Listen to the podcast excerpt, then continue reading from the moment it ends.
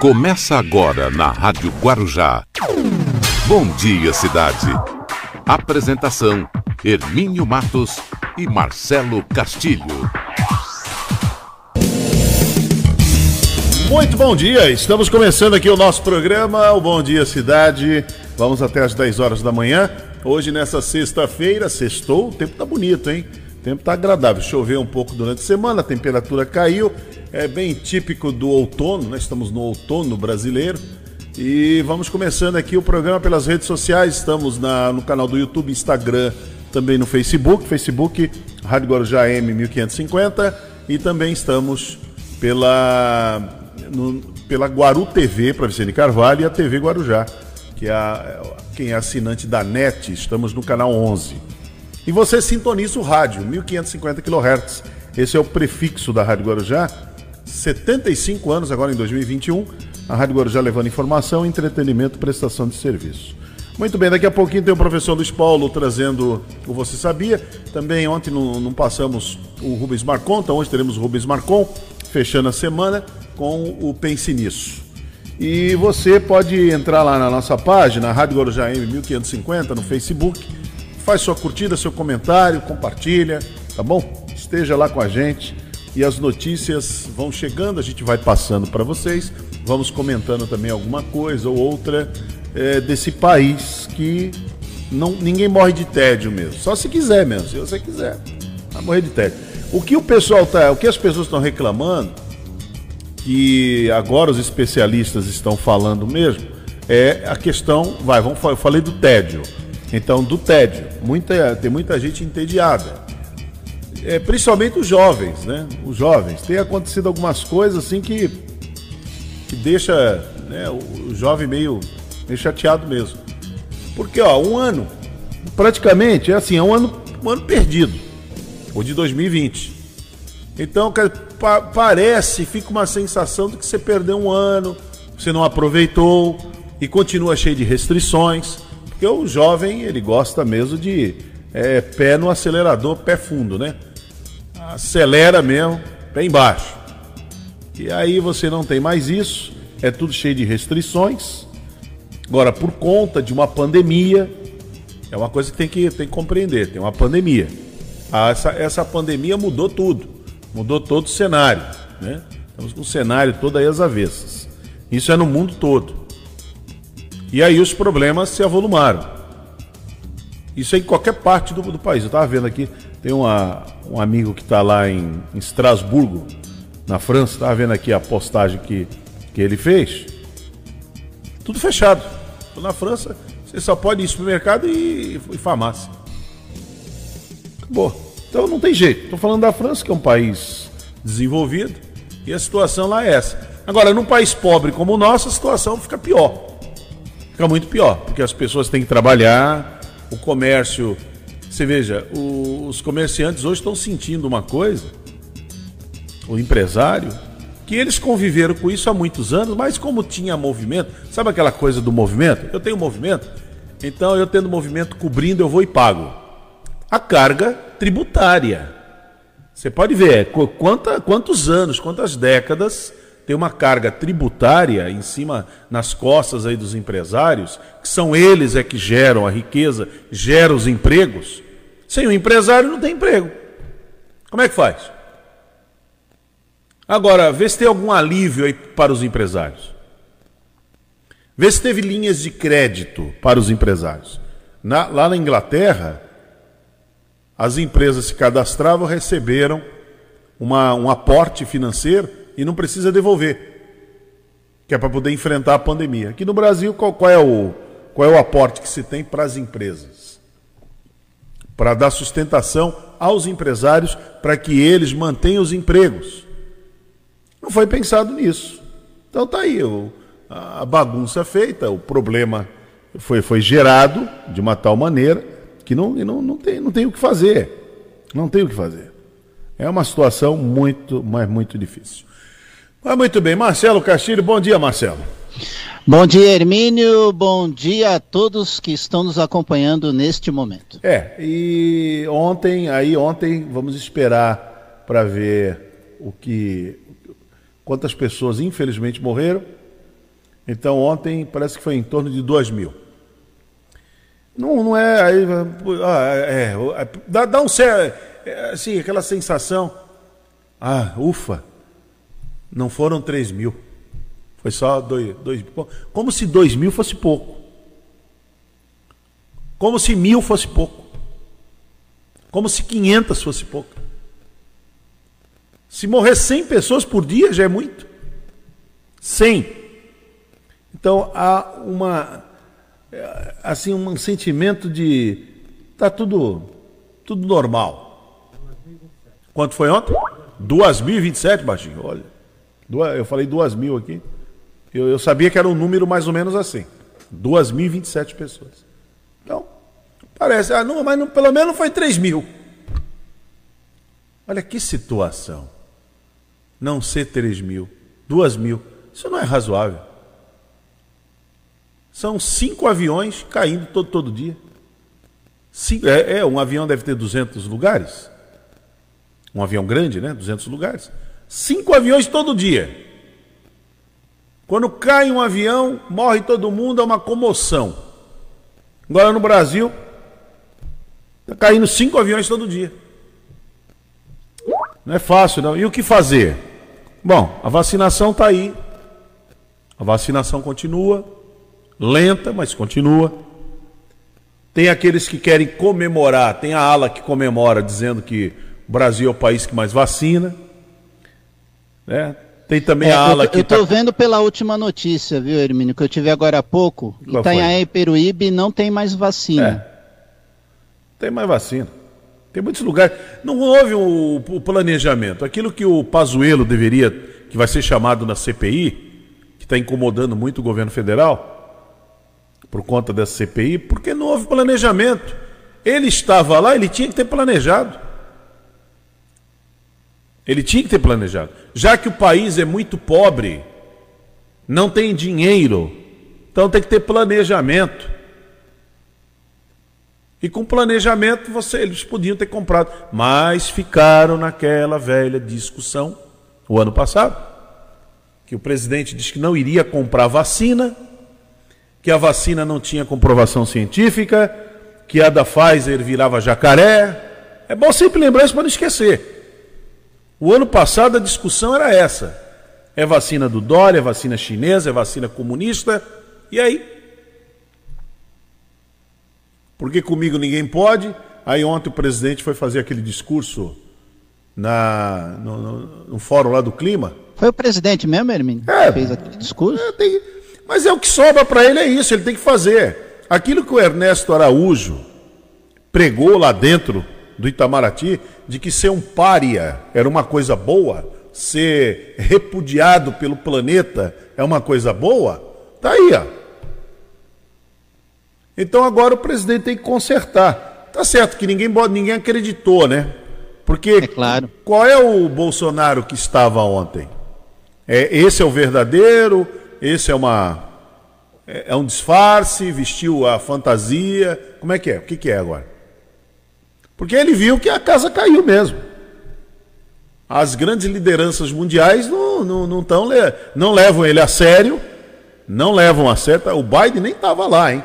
E não adianta vir com aquela conversa que o Biden precisou resolver uma coisa muito o, importante. O Hermínio, o Biden fez a mesma coisa que o Bolsonaro fez no Mercosul. Quando chegou próximo do discurso dele, saiu para uma reunião. Isso, então, sai para uma reunião.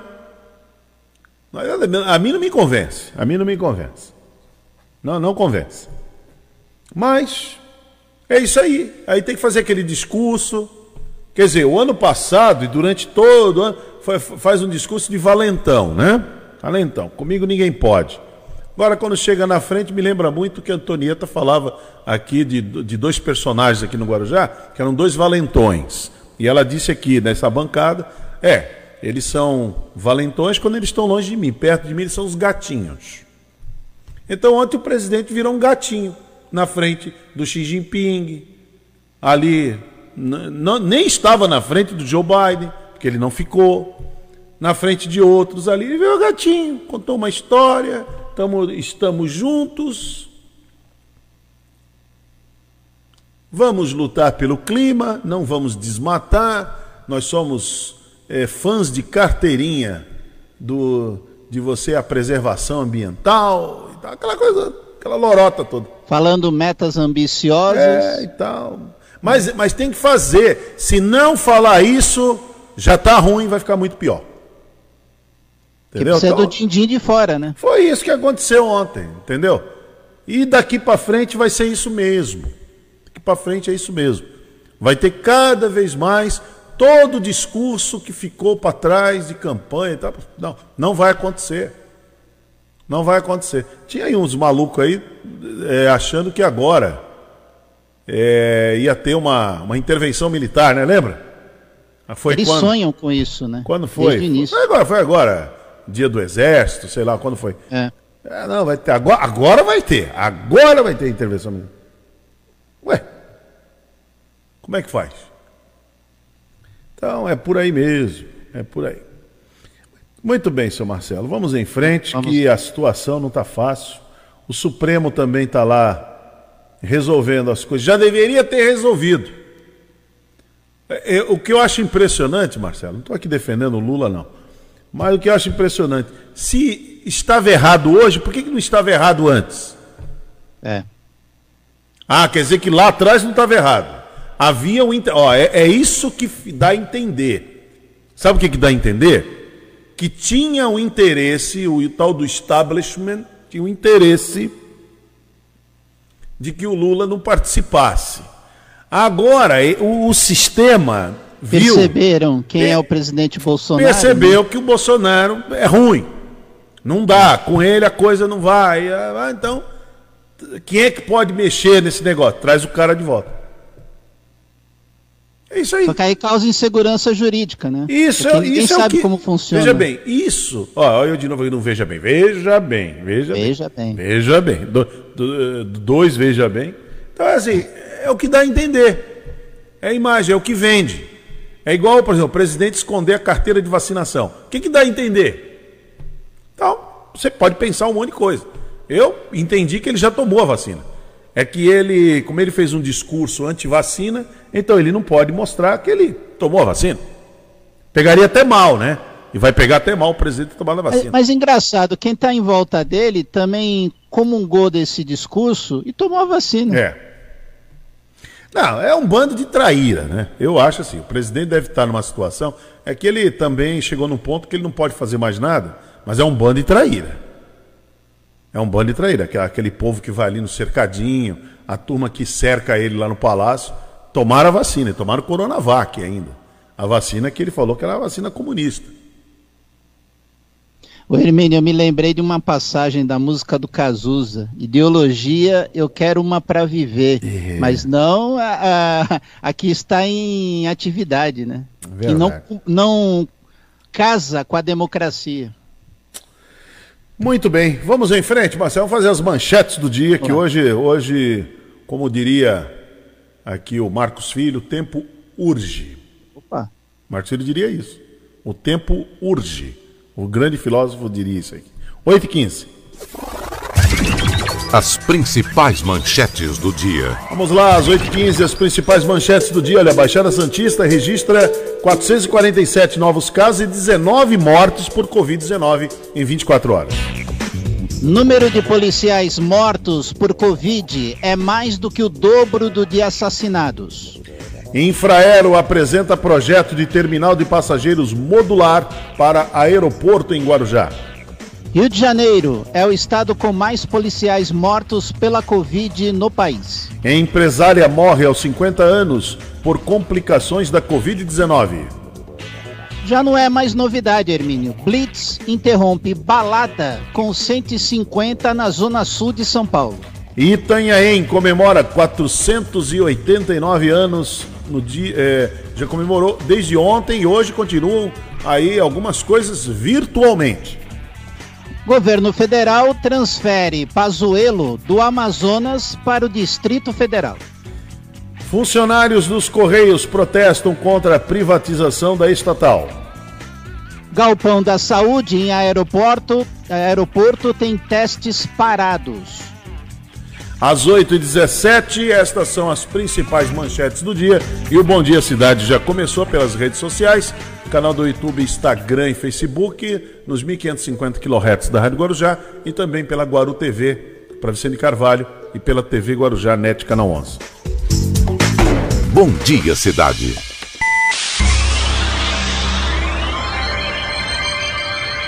Oferecimento Móveis e Colchões Fenícia.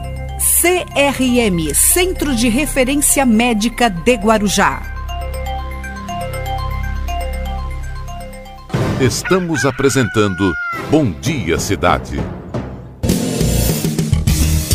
Muito bem, até às 10 horas da manhã aqui no Bom Dia Cidade, 8 horas e 20. Vamos trazer o professor Luiz Paulo? Vem trazendo aí o Você Sabia. No Bom Dia Cidade, você sabia?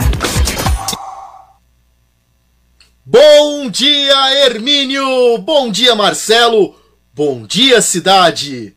Você sabia? Os continentes têm denominações é, antigas, consagradas. O mais fácil que a gente aprende na escola, até é nome de pessoa, é o nosso continente americano, América em decorrência do Américo Vespúcio ter comprovado que era um continente, ao contrário do descobridor, o Colombo, que achava que era uma parte da Índia, né, uma parte do, da Ásia, do Oriente.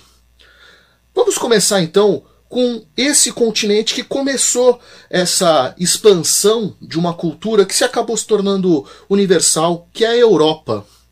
O nome Europa era de uma princesa que foi seduzida, diz a mitologia, pelo Zeus, o deus dos deuses, o deus do Olimpo, o dono do Olimpo.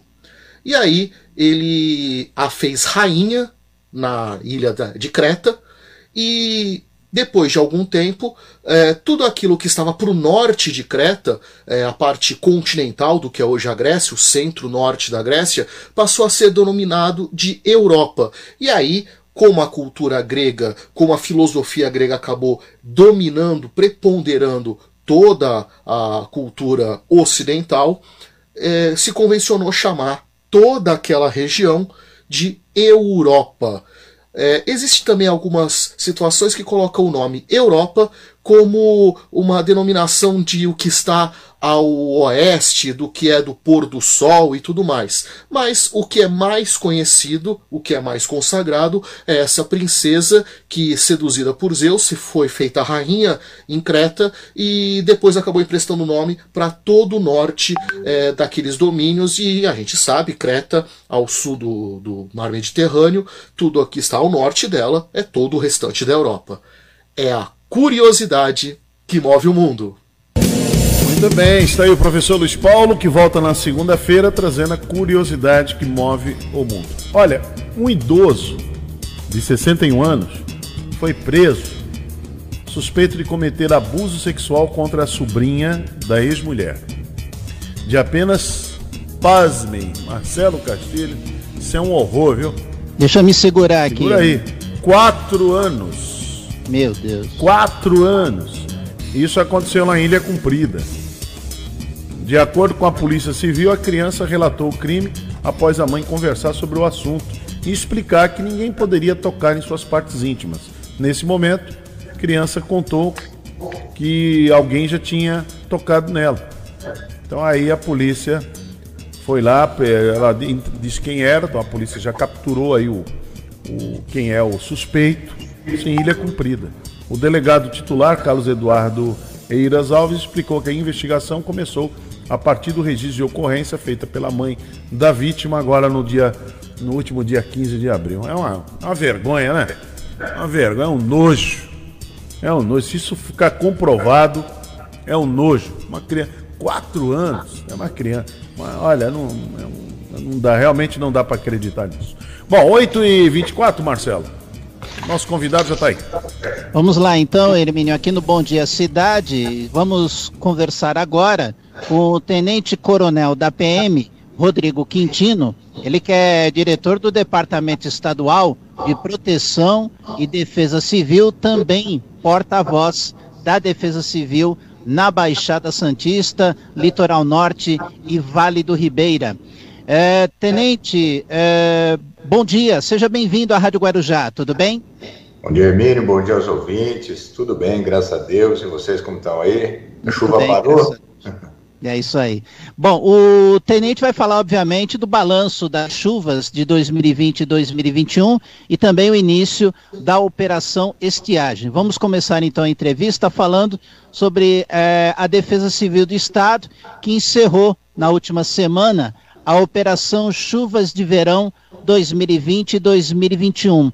Quais são os resultados desta operação em comparação ao ano anterior? É, houve alguma melhora, tenente? Houve, houve sim. A Defesa Civil do Estado, ela encerrou no último dia 15 é, a Operação Chuvas de Verão. Essa operação, ela se intensificou e monitorou a ocorrência das chuvas intensas no período de dezembro, agora até o dia 15 de abril, e nós tivemos é, uma diminuição expressiva dos danos causados em relação às chuvas. Parte disso já era esperado em razão da, da, do, do, fenômeno meteorológico que acometeu esse período. A gente ficou sob influência de um fenômeno chamado Laninha. Isso faz com que a gente, que o regime de chuvas ele tenha, ele seja um pouco menor. A gente tem um volume menor de chuvas na maioria das regiões do estado, né? Então isso obviamente contribui para a diminuição desses danos mas se a gente comparar em relação ao ano passado, a gente teve um pouco menos de ocorrências registradas, algo em torno de 350 ocorrências, com 146 municípios acometidos. E, e quando a gente olha para o número de pessoas feridas, para o número de óbitos, tivemos uma diminuição expressiva em relação a anos anteriores. Agora, Coronel, as cinco mortes relacionadas às chuvas que aconteceram aqui na Baixada Santista, elas foram no mesmo dia, todas as vítimas é, de cabeça d'água. O senhor pode nos explicar melhor o que é esse fenômeno e como se proteger dele? Sim, exatamente. As mortes elas foram decorrentes de um, de um volume acentuado de chuva na cabeceira da, daquela bacia que formavam as cachoeiras aí na Baixada, e nós tivemos essa fatalidade de cinco pessoas morrerem no mesmo dia em virtude desse aumento inesperado das chuvas, né? É, há como se proteger? Obviamente que sim. É, a gente tem que evitar áreas de cachoeira, área de, de proximidades de, de, dos cursos d'água nesse período de chuvas de verão, porque as precipitações elas, elas se formam de uma maneira brusca. Pode acontecer da pessoa no local onde ela está não está chovendo, mas na cabeceira daquele curso d'água ter uma chuva intensa, aumenta o volume daquele curso d'água e a pessoa é surpreendida de forma inesperada.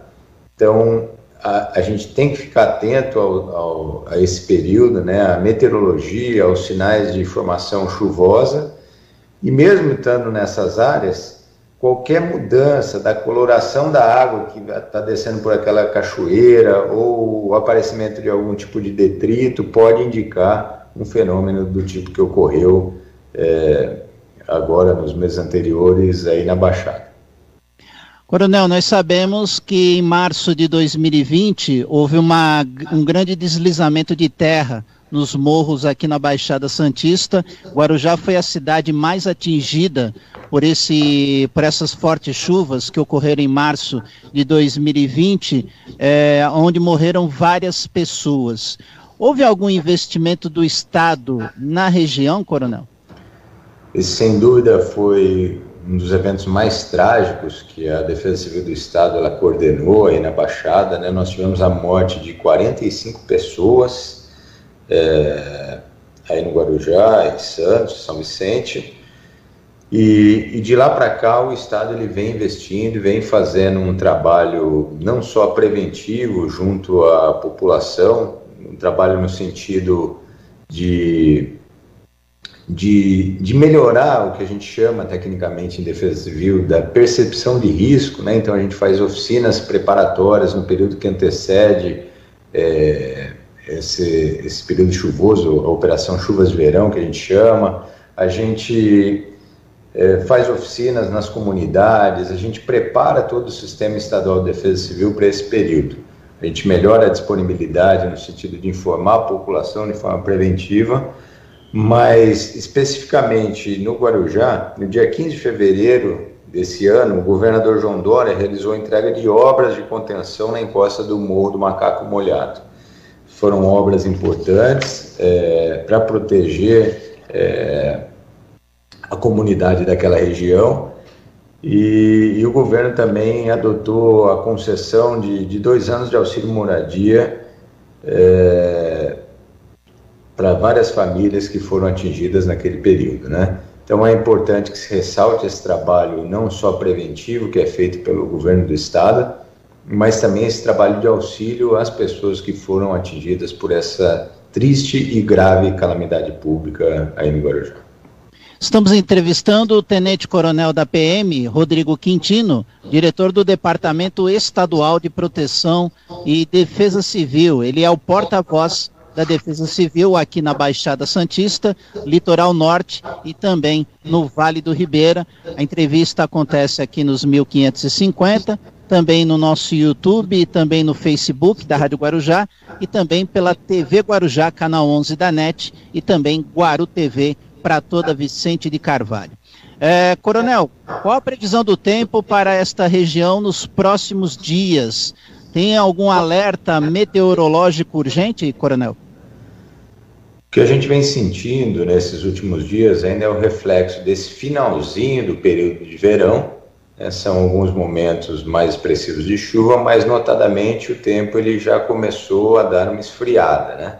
Então, especialmente toda a faixa leste do estado, ele ainda está no finalzinho sofrendo os efeitos de um ciclone essa tropical que se formou é, em alto mar, então o mar ainda está um pouco agitado. Ontem nós tivemos um pouco de chuva, né? E acredito que agora os dias eles vão melhorar, especialmente para o final de semana a gente começa a entrar no período mais seco do ano, né? então a gente já começa a caminhar agora para o período de outono, inverno.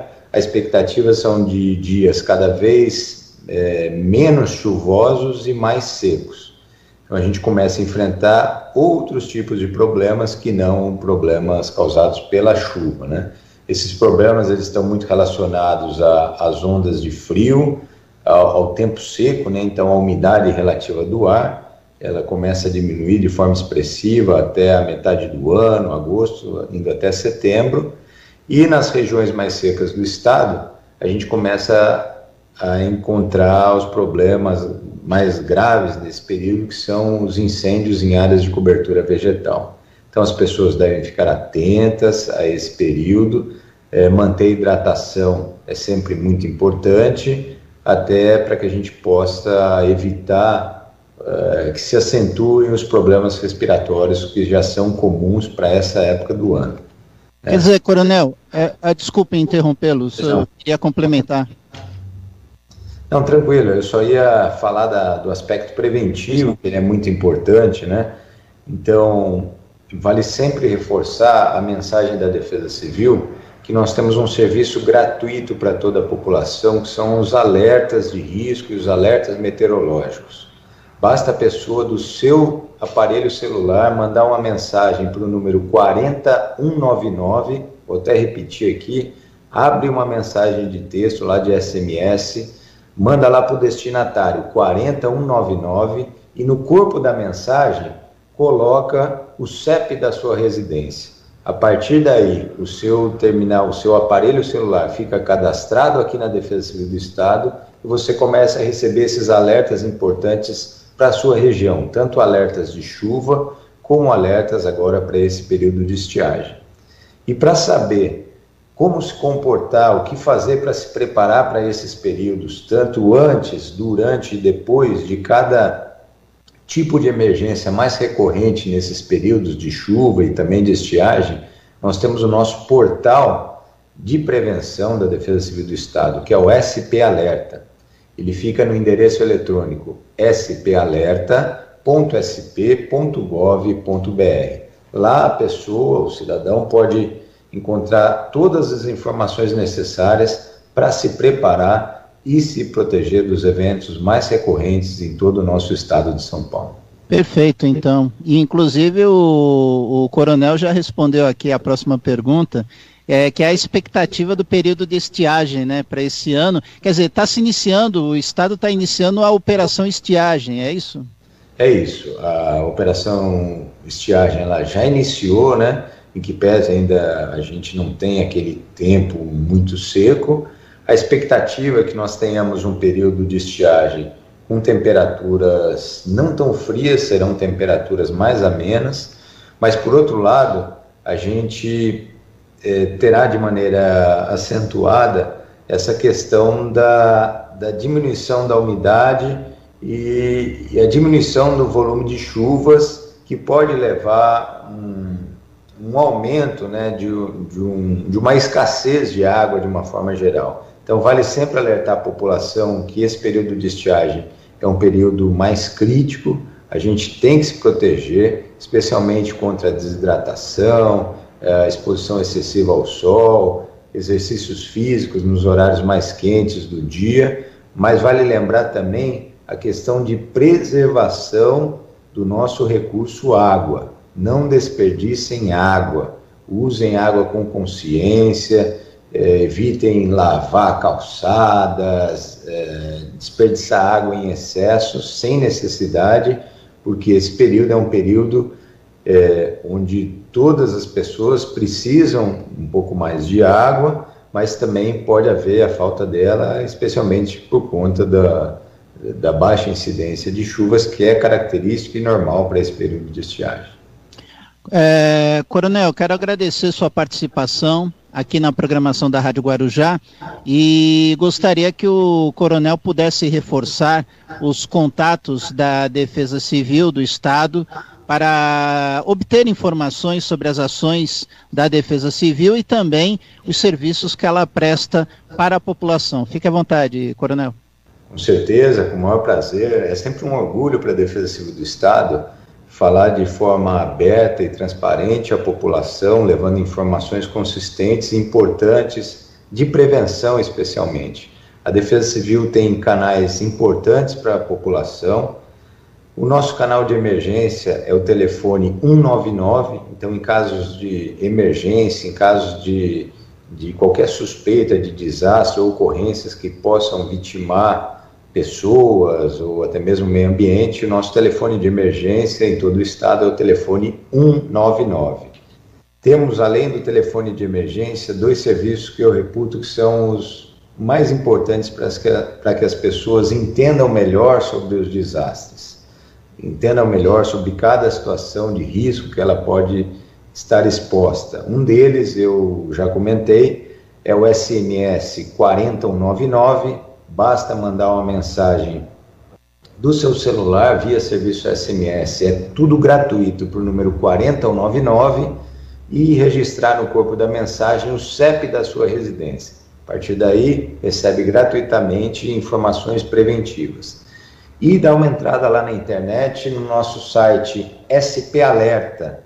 Basta só colocar no navegador, qualquer navegador, SP Alerta já vai aparecer o nosso site que é o www.spalerta.sp.gov.br. Lá a gente encontra informações sobre todos os tipos de emergência mais recorrentes é, nesse período, né? tanto no período de chuvas como no período de estiagem. Né? Lá a gente abre, tem informações do que fazer antes, durante, depois, tem vídeos, tem folders informativos, a pessoa pode baixar no seu computador, pode reproduzir, pode conversar com toda a família. Quanto mais a gente souber sobre prevenção e como se comportar num período crítico, sendo ele período de chuvas ou no período de estiagem, mais a gente se protege e menor são os danos que esses eventos naturais causam à população de maneira geral. Muito obrigado. Este foi o Tenente Coronel da PM, Rodrigo Quintino, diretor do Departamento Estadual de Proteção e Defesa Civil do Estado de São Paulo, conversando conosco aqui no Bom Dia Cidade. Muito obrigado mais uma vez, Coronel. Um grande abraço a todos e um excelente final de semana.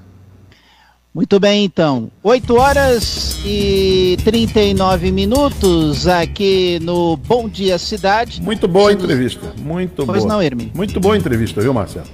Muito bom. Aí tá bem. A Defesa Civil do Estado de São Paulo tá bem. Tá bem servida. Sempre foi assim, né? Nós vimos é o, ano, o ano passado, quando teve teve aquele deslizamento aqui no Guarujá, aquela tromba d'água aqui, a Defesa Civil do Estado de São Paulo sempre muito atuante. Vamos aproveitar, Marcelo. na pergunta, né, irmão? É. Vamos aproveitar é, o Fernando Santos, o repórter Fernando Santos, ele fez uma matéria muito importante junto com o, o secretário de Educação aqui de Guarujá, o Marcelo Nicolau, o prefeito estava junto, é a implantação da Escola Cívico-Militar. Vamos acompanhar essa matéria.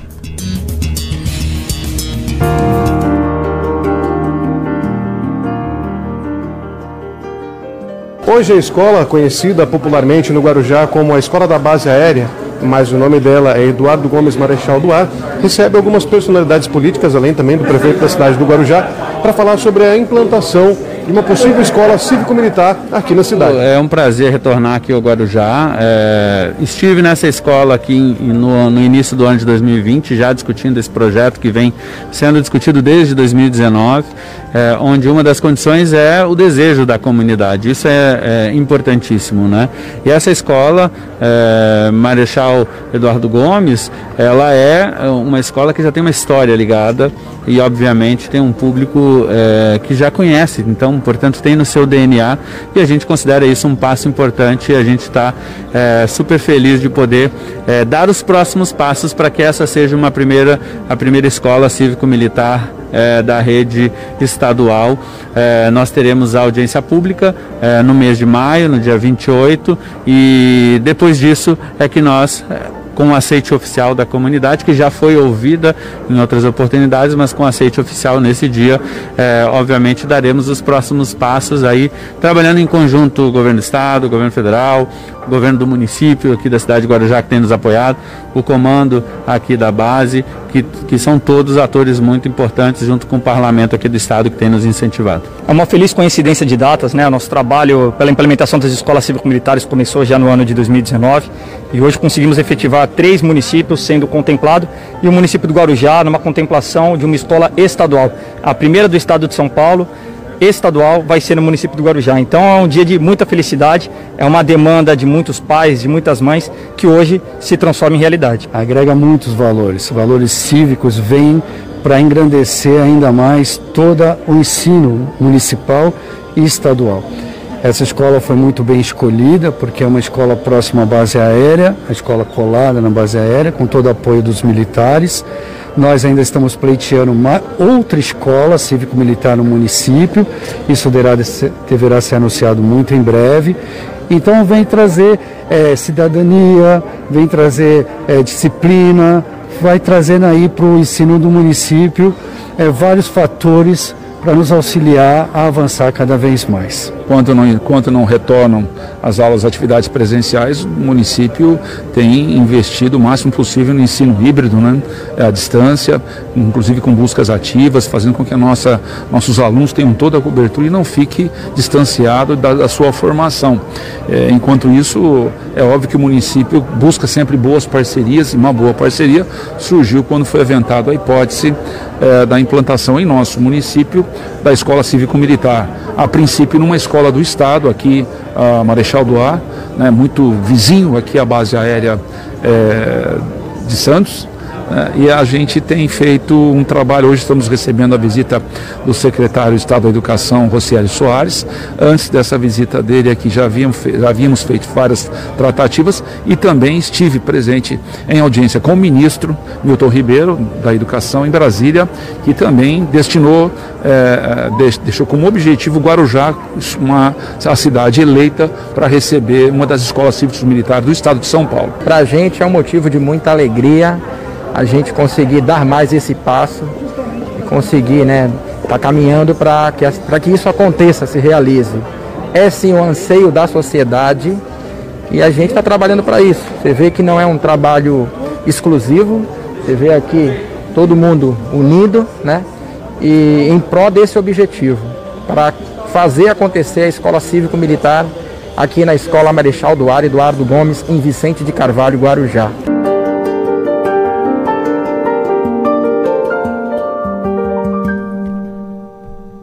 Muito bem, tá aí.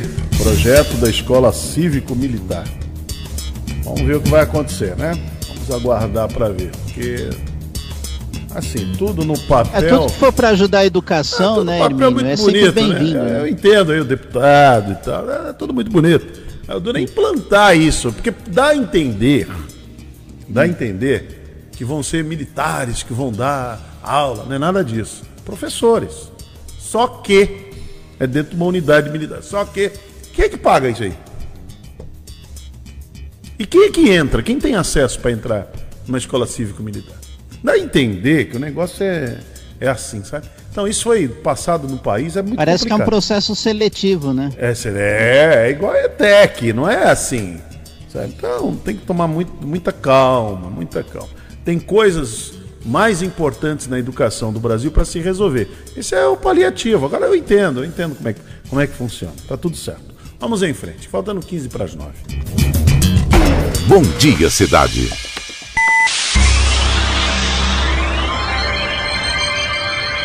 Oferecimento: Móveis e Colchões Fenícia.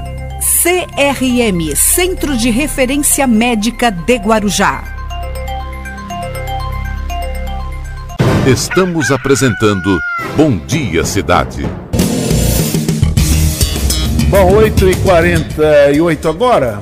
Marcelo, nós entrevistamos aqui, você, você melhor, entrevistou a doutora Jamila Ferrari, Jamila Jorge Ferrari. É, eu não estou ouvindo o som aqui, baixinho. Estou ouvindo. Eu acho que eu estou sem som, tá? Tá me ouvindo aí, Marcelo? Conseguiu me ouvir? Marcelo tá fechado também. Hoje tá tudo fechado. Hoje é sexta-feira. Tudo fechado. Fala aí, Marcelo. Deixa eu ver como Agora é que você sim, tá. Agora beleza. Tô ouvindo beleza. bem. Então tá ouvindo bem, né? Tô ouvindo, bem. bem. É, deixa eu só passar essa informação aqui que é muito ela é preocupante, né? Que a Baixada tem 447 novos casos e 19 mortes por Covid-19 em 24 horas. Então a região já contabiliza 123.482 confirmações e 4.412 mortes né, pela Covid-19. Então, precisa manter, ó, usar máscara, distanciamento, lavar as mãos, não se aglomerar. Ah, não vou pegar o vírus? Vai, vai pegar.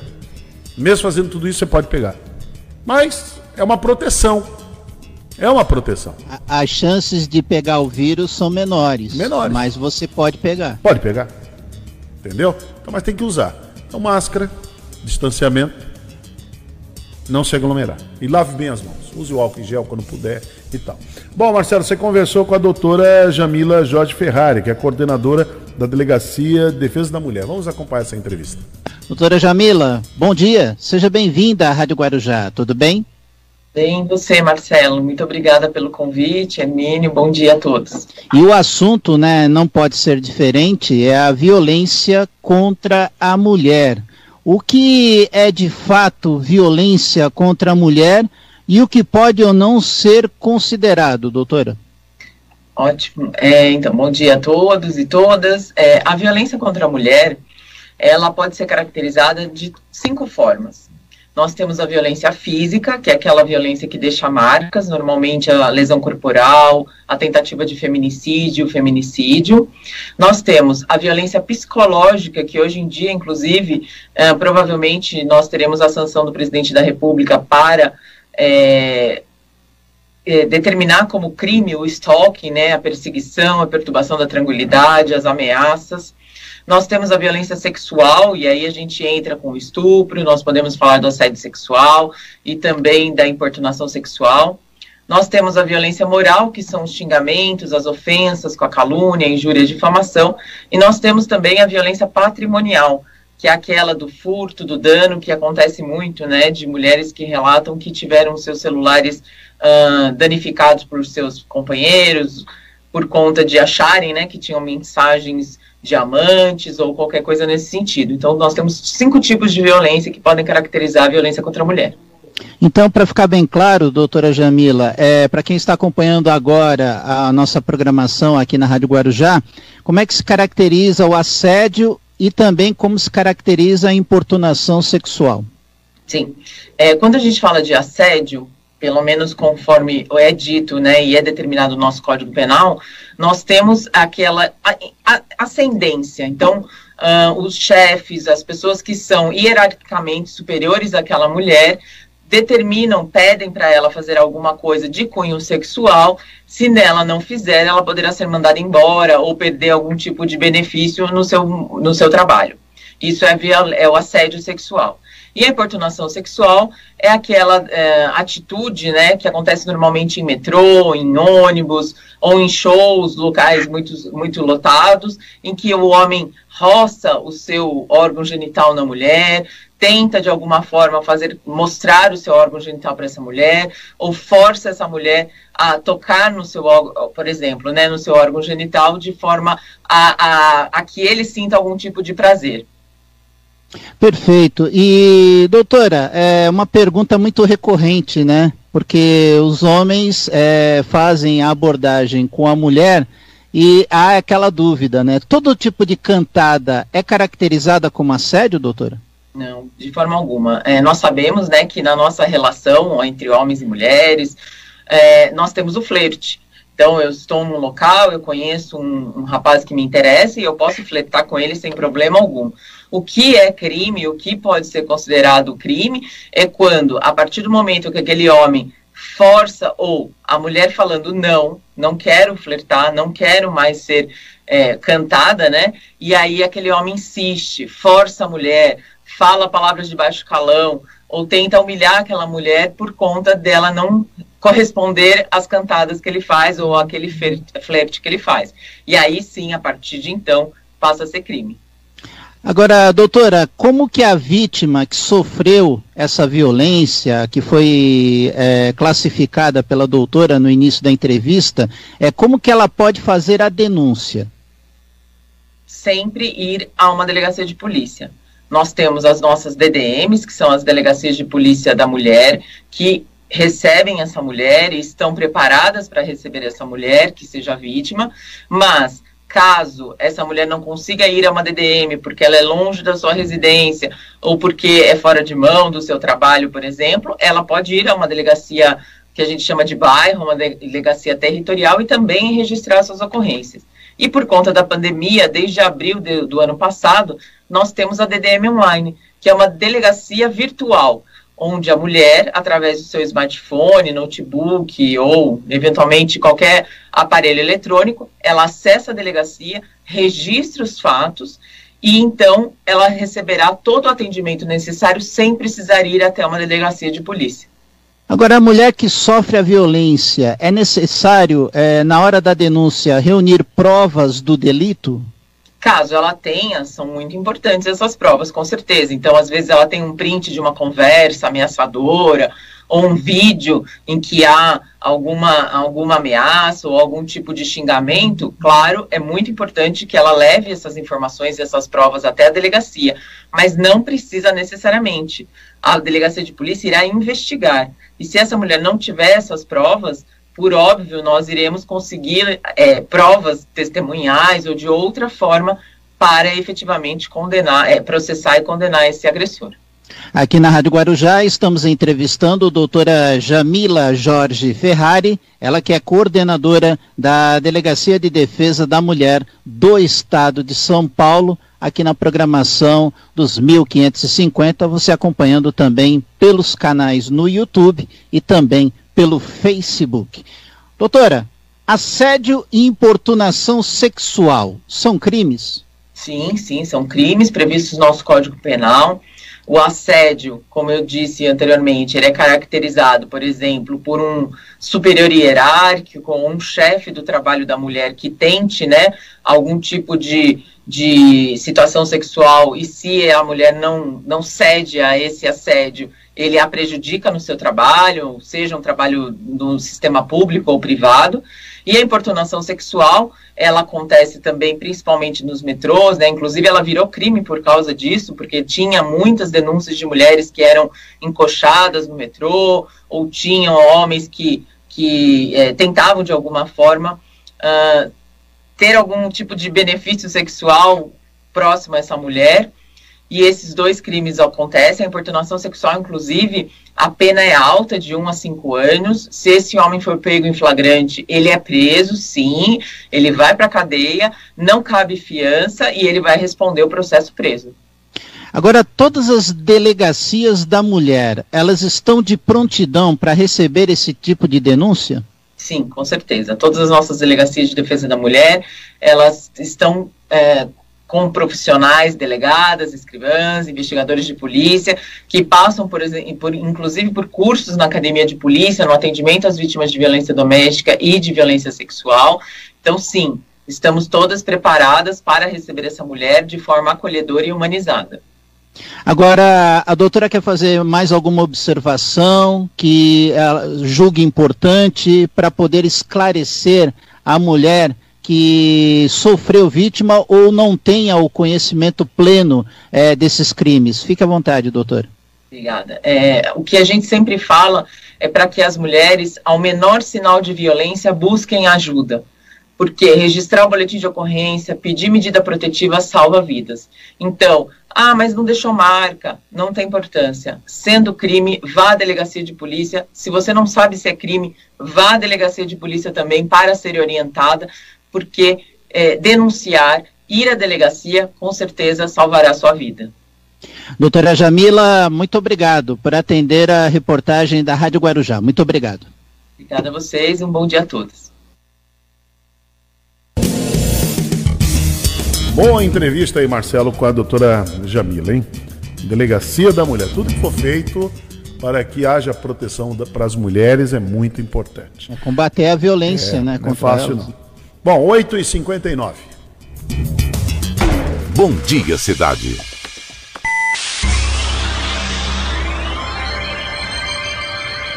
Oferecimento: Móveis e Colchões Fenícia.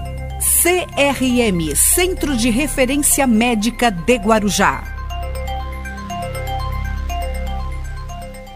Estamos apresentando Bom Dia Cidade. Muito bem, Marcelo, vamos até às 10 horas da manhã aqui no Bom Dia Cidade. Sabe o que eu me lembrei agora? Do, do Chacrinha, né?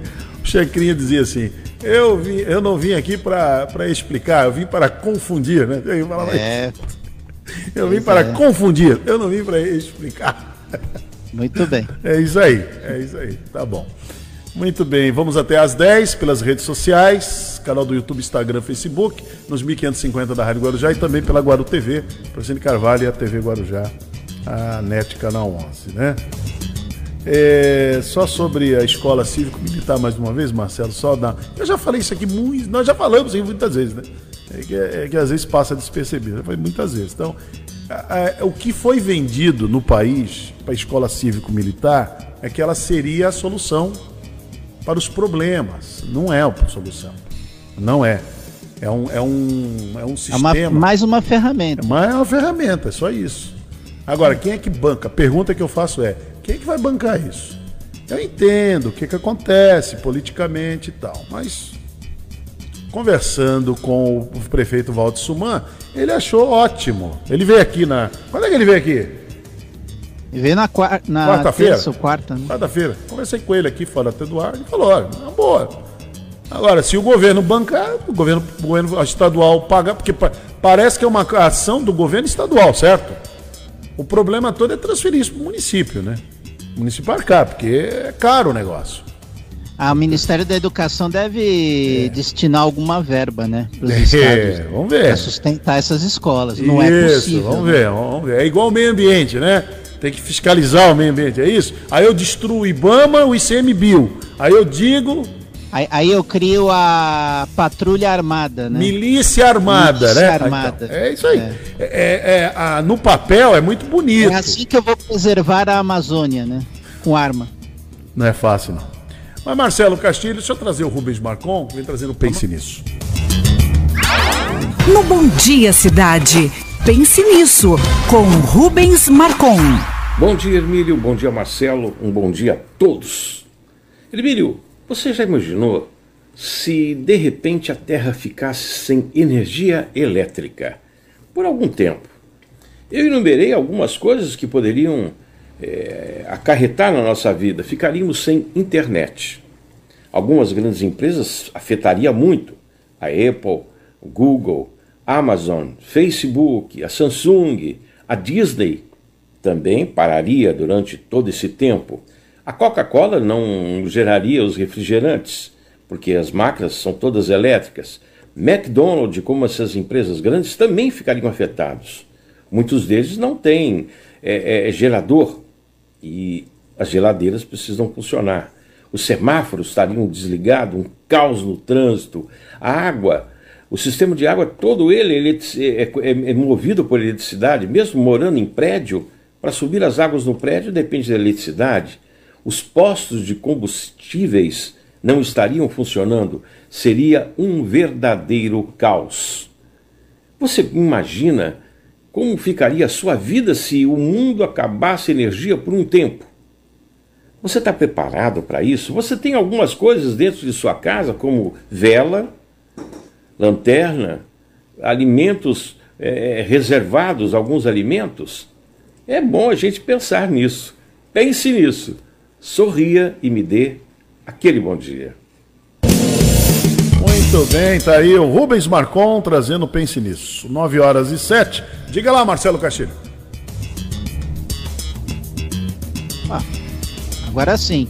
Vamos chamar as matérias aqui da Câmara Municipal de Guarujá nessa semana, na sessão da Câmara. Eu estive no plenário da Câmara Municipal e eu entrevistei já no início desta série de reportagens, o vereador Fernando Martins dos Santos, o Fernando Peitola. Confira.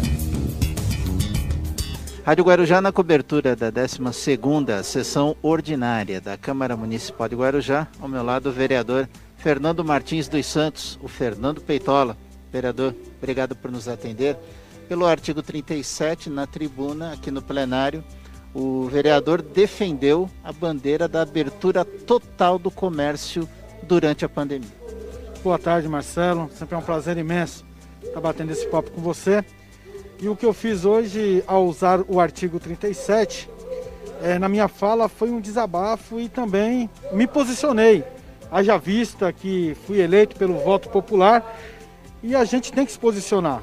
É, é de uma tamanha crueldade o que tanto ah, em nível nacional como estadual e também municipal, está acontecendo. Estão fazendo com as pessoas, estão limitando as pessoas de trabalhar e levar o pão de cada dia para dentro de casa. Ou seja, é, colocando as pessoas é, em situação de miséria.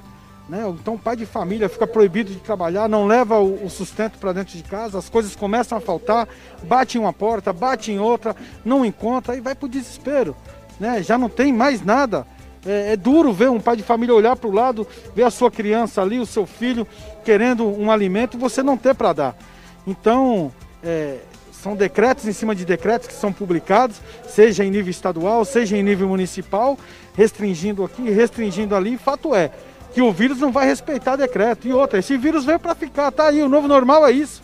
Né? As recomendações da, da, da OMS é, são bem claras basta seguir as recomendações e abrir todo o comércio para que possa é, a economia possa girar. Porque sem trabalho não há renda. Sem renda, o país, o estado, o município quebra. Então, é, isso vai cair na nossa conta. Então, desabafei aqui pedindo, chamando essa discussão para dentro da casa. Né? Tive o apoio do, do, dos outros vereadores, qual estavam presentes aqui, né? nessa questão de que tem que abrir o comércio, tem que abrir abre as praias, tira a barreira, enfim. E a gente vai ter que nos policiarmos para que nós possamos esse, evitar esse vírus. Que o vírus existe sim, o vírus é letal, mas quando ele não mata por sua letalidade, ele vai matando aos poucos as pessoas de fome. O vereador também apresentou seus trabalhos na tribuna. O vereador queria, queira destacar algum trabalho apresentado agora há pouco? apresentamos uma série de indicações, por cerca de 150 indicações na tarde de hoje, né? Recebemos vários, várias reivindicações de munícipes através do nosso WhatsApp, mas vou destacar dentre todos os trabalhos de roçada, iluminação pública, extensão de rede, enfim, é, pulverização do, do, do veneno para matar o mosquito transmissor o, da dengue, o Aedes aegypti, mas pedimos aqui é, atenção do Poder Executivo lá para Vila Edna e Vila Zilda na questão do atendimento médico, tanto na Usafa Marco Antônio Gonzalez, como na Davi Capistrano, na Vila Zilda. É, a população vem reclamando diariamente a falta de médicos já há algum tempo. É, e a gente trouxe aqui é, ao conhecimento do nosso prefeito Dr. Walter Suman e reivindicando para que possa completar o quadro médico lá das duas USAFA para melhor atender aquela população. Vereador, obrigado por atender a reportagem da Rádio Guarujá. Eu que agradeço a oportunidade, Marcelo, e deixar aqui para você, morador, moradora da nossa cidade, se você tem a sua reivindicação a fazer, nos contacte através do nosso WhatsApp 997 70 7988, 997 70 7988. Faça a sua reivindicação para que através das nossas indicações nós possamos dar voz a você, munícipe da nossa cidade, e cobrar o Poder Executivo para que possa executar e atender o seu pedido, ok?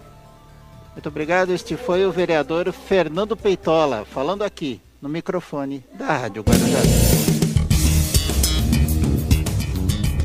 Muito bem, 9 e 12 aqui no Bom Dia Cidade e você conferiu a entrevista com o vereador Fernando Peitola, propondo a abertura total do comércio no município de Guarujá, mesmo durante a pandemia do coronavírus, claro, com as restrições, mas olhando pelo lado econômico da cidade. Que também fala sobre esse tema é o vereador e o líder do governo na Câmara Municipal.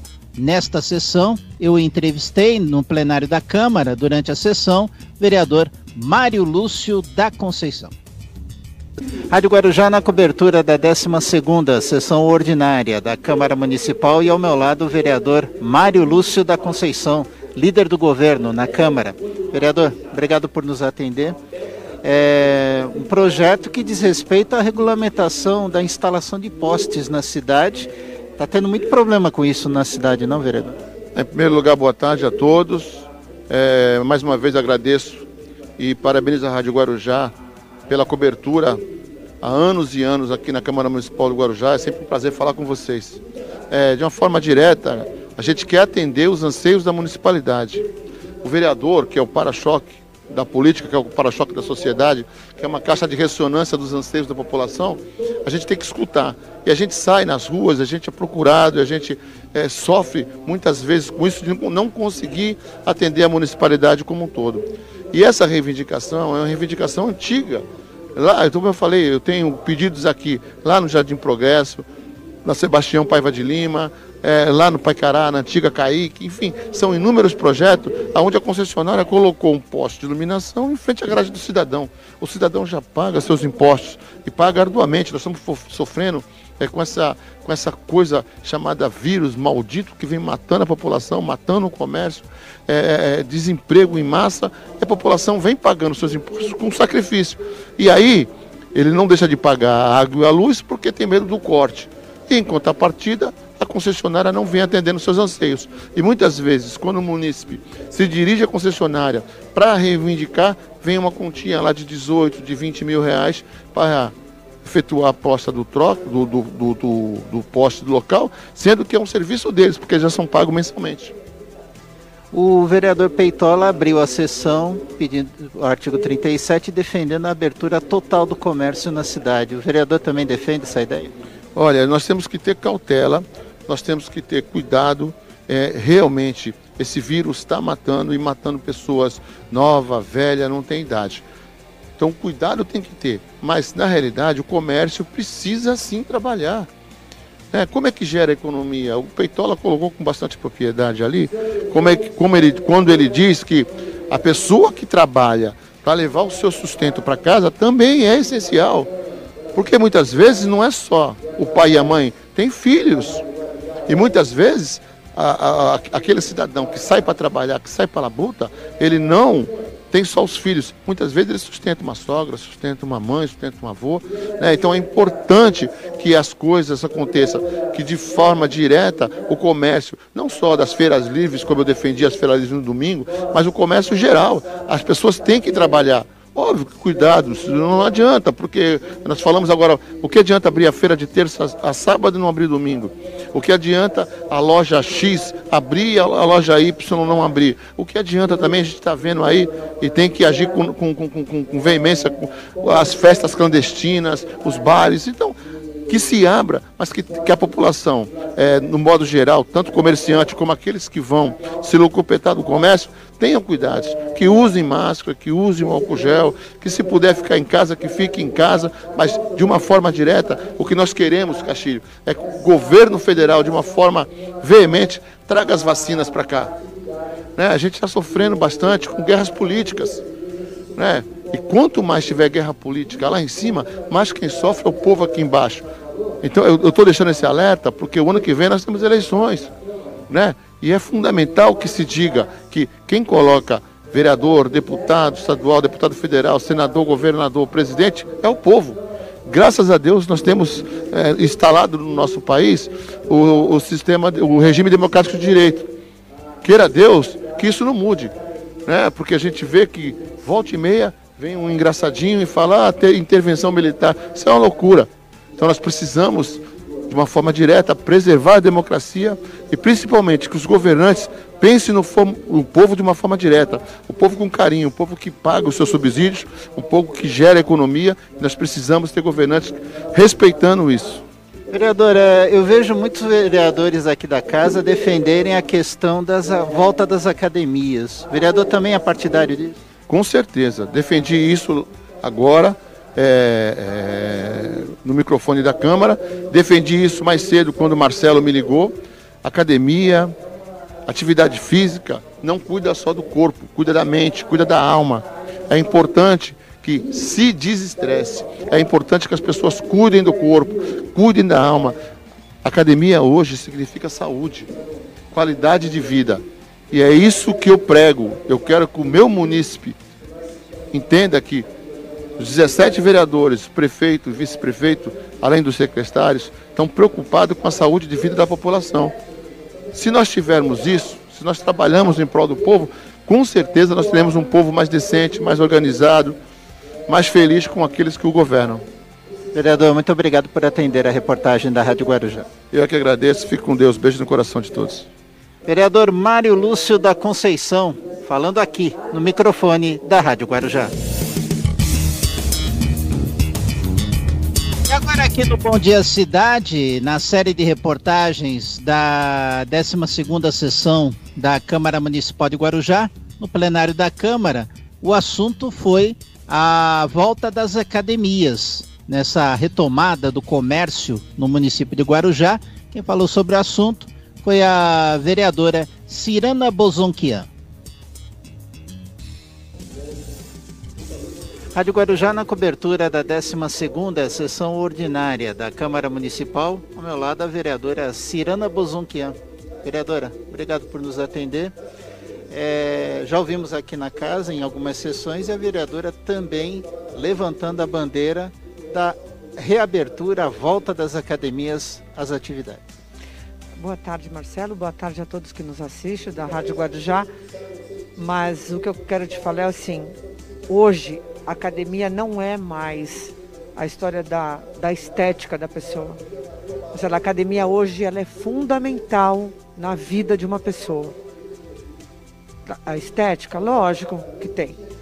Mas isso é para atleta, pessoas que estão lesionadas, a cura de uma lesão. Marcelo, hoje as pessoas estão pedindo, implorando para a academia por problemas, assim que a gente fala mentais, porque a pessoa toma remédio para ansiedade. E essas pessoas necessitam do exercício. O exercício para quem tem síndrome do pânico é a coisa mais importante do mundo. Quem tem fibromialgia tem que treinar. Como é que, como é que o, o, o governo fecha um negócio desse? Como é que o, o, sabe assim, um governador fecha a academia dessa maneira que a pessoa não pode pisar? Não, não, isso não existe. Eu estou te falando, vou te falar de inúmeras causas benéficas para a pessoa, sabe? Por exemplo, eu vou dar um exemplo da cirana. A cirana tem lesão de coluna e a cirana tem lesão nos ombros. Eu tenho que treinar para o fim da vida. Isso não é um. Eu não, eu não vou na academia porque eu tenho que ficar. Não é luxo, é necessidade. Luxo, é necessidade. E eu sinto muito. Então eu treino em casa, eu contrato um professor para ir na minha casa, para eu não ficar parada. Eu tenho que me alongar demais, minha, porque a minha coluna. Tudo isso é por você ter sido atleta. Você gasta mais, dói mais. A dor no corpo do atleta, ela faz parte do nosso cotidiano, dia a dia. Só que quando você não faz, dói demais. Então eu tenho, eu necessito disso. Então as pessoas, eu encontro amigas minhas que são ansiosas, elas têm. E teve um, pedaço, um, um período que não podia nem caminhar no calçadão, estava proibido, lockdown, ok. Mas e depois? Não passa isso. Quer dizer, em vez de permanecer 15 dias, tem que virar um mês, mais de um mês. A academia não é o problema. O problema da aglomeração não é a academia. A academia, imagina a pessoa obesa, que encerrou ali, que, que cortou o negócio. E as pessoas que são obesas, elas são ansiosas. A pessoa que come muito, ela tem ansiedade. Tanto que ela tem que fazer terapia. Se ela for fazer a cirurgia bariátrica, ela tem que fazer terapia, porque ela não aguenta. Então, você vê a quantidade de coisas que uma academia faz de bem para o ser humano. É uma atividade importante para a economia do município e também aliada à saúde. Aliada à saúde, a pessoa se torna mais barato, porque a pessoa não gasta com remédio. Você, você entendeu o, o, o grau que chega a importância de uma academia? E olha, eu fui professor de academia, eu fui atleta, sócia proprietária de uma academia, ela tem que abrir a importância. Você percebe que quando a pessoa é, às vezes não tem até o dinheiro para fazer a terapia, a terapia é dentro da academia. Porque o professor brinca com ela, o professor dá aquela atenção. Já começa na recepção. Ela já está amiga da recepcionista, a pessoa. Sabe, tem, tem homens que trabalham o dia inteiro sentado. Ele necessita fazer uma natação. Os atletas hoje, os meninos querem todos lutar, todos querem fazer crossfit. É difícil o, o rapaz que não queira hoje uma atividade. E não tem o que fazer, faz aonde? E na praia está fechado, o bairro está fechado. E a cidade que não tem praia? Caminha aonde? Aonde você faz a caminhada? O estádio é fechado, a pista está fechada. Não, tá tudo errado. Tá tudo errado isso daí. Sabe? Realmente tem coisas assim no nosso estado de São Paulo que é, é inconformável. Não dá para se conformar. Não dá, viu, Marcelo? A academia é essencial. Perfeito. E, é, e é aquela história, né? Às vezes é o único contato que a pessoa tem com pessoas dentro de academia. Marcelo, tem pessoas. Assim, a, a gente tem vários exemplos, tá, Marcelo? Então eu vou te falar das pessoas que o seu casamento não, não deu certo. Primeira atividade que a pessoa tem que fazer para ela começar a voltar a transitar sozinha, com segurança, é na academia. Você sabia disso? É uma das primeiras coisas que tem que ser feito, que é feito. Eu te falo isso porque eu trabalhei muito tempo em academia, sabe, Marcelo? Então você percebe a importância que é. Hoje, a criança pode fazer musculação, a criancinha obesa pode fazer musculação. Hoje, a pessoa de idade, na minha opinião, se eu fosse médica, era obrigatório a pessoa de idade fazer musculação, sabe? Do que vai é, ajudar os ossos dessa pessoa, o que vai ajudar a articulação dessa pessoa. Você vê a importância que é o exercício. Vereadora, obrigado por atender a reportagem da Rádio Guarujá. Eu que te agradeço, Marcelo. Obrigado a todos que estão aqui, obrigado a todos que assistem aqui o Marcelo, a Rádio Guarujá e o trabalho da Câmara do Guarujá. Muito obrigado. Esta foi Serana Bozonquian, conversando aqui no microfone da Rádio Guarujá. E uma proposta que vem do Uruguai serviu como base para uma indicação na sessão desta semana na Câmara Municipal de Guarujá. Quem apresentou na tribuna, no plenário, durante a sessão, foi o vereador Edilson Dias de Andrade. E eu conversei com ele no plenário durante a sessão e você confere agora, aqui na Rádio Guarujá. Rádio Guarujá na cobertura da 12ª sessão ordinária da Câmara Municipal, ao meu lado o vereador Edilson Dias de Andrade. Vereador, obrigado por nos atender. Vereador, surgiu com uma indicação agora há pouco na apresentação dos seus trabalhos na tribuna, é, um modelo é, que vem do Uruguai, que é a questão do fundo solidário. Como é que funciona isso? Funciona é, um deputado federal, um senador apresenta uma PEC, uma proposta de emenda à Constituição, é, determinando nesta PEC um desconto de um percentual do salário de todos os políticos eleitos, ou seja, vereadores, prefeitos, deputados estaduais, governadores, deputados federais, senadores e do próprio presidente da República. Este recurso ele é depositado num fundo que é chamado de fundo solidário, que também pode receber doações de funcionários públicos, de grandes empresas, e esses recursos devem ser utilizados é, para é, minimizar os impactos financeiros da pandemia na vida das pessoas e na vida das empresas que estão em dificuldades. Então é um fundo solidário, ou seja, aquele que tem doa para aquele que não tem. Mas isso tem que ser através do Congresso é, Nacional, porque quem, quem estabelece os salários dos vereadores, deputados, é, senadores, é a Constituição. Então você precisaria alterar a Constituição, como já foram feitas diversas alterações ao longo da pandemia. Vereador, obrigado por atender a reportagem da Rádio Guarujá. Eu que agradeço. Um abraço a todos. Vereador Edilson Dias de Andrade, falando aqui no microfone da Rádio Guarujá. 27, 927 aqui no Bom Dia Cidade desta sexta-feira. E a próxima matéria fala sobre, retrata, aliás, a situação do SAMU na cidade do Guarujá, que é defendido pelo vereador Rafael Vitiello, ele que é o primeiro secretário da mesa diretora da Câmara Municipal. E você confere a matéria agora, aqui no Bom Dia Cidade. Rádio Guarujá na cobertura da 12ª sessão ordinária da Câmara Municipal de Guarujá. Ao meu lado o vereador Rafael Vitiello, primeiro secretário da mesa diretora da Câmara. Vereador, obrigado por nos atender. Eu me lembro que no seu primeiro mandato, no seu primeiro ano de mandato, no início, a primeira medida, ou uma das primeiras medidas tomadas, foi levantando a bandeira do SAMU, por proporcionar, brigar por um lugar mais adequado para as equipes do SAMU na cidade. E eu vi agora há pouco o vereador na tribuna novamente fazendo essa defesa. Castilho, obrigado mais uma vez pela oportunidade e a todos que estão nos assistindo aqui pela, pela Guarujá AM. É sempre importante a gente estar tá ressaltando o nosso trabalho né, em defesa da população. E o SAMU é nada mais justo do que a gente brigar por pessoas que estão ajudando a salvar vidas. Só que, como você mesmo disse, desde 2017 a gente vem batalhando. Né, é, quem conhece as instalações do SAMU é, vê as dificuldades que eles passam. É um local totalmente insalubre.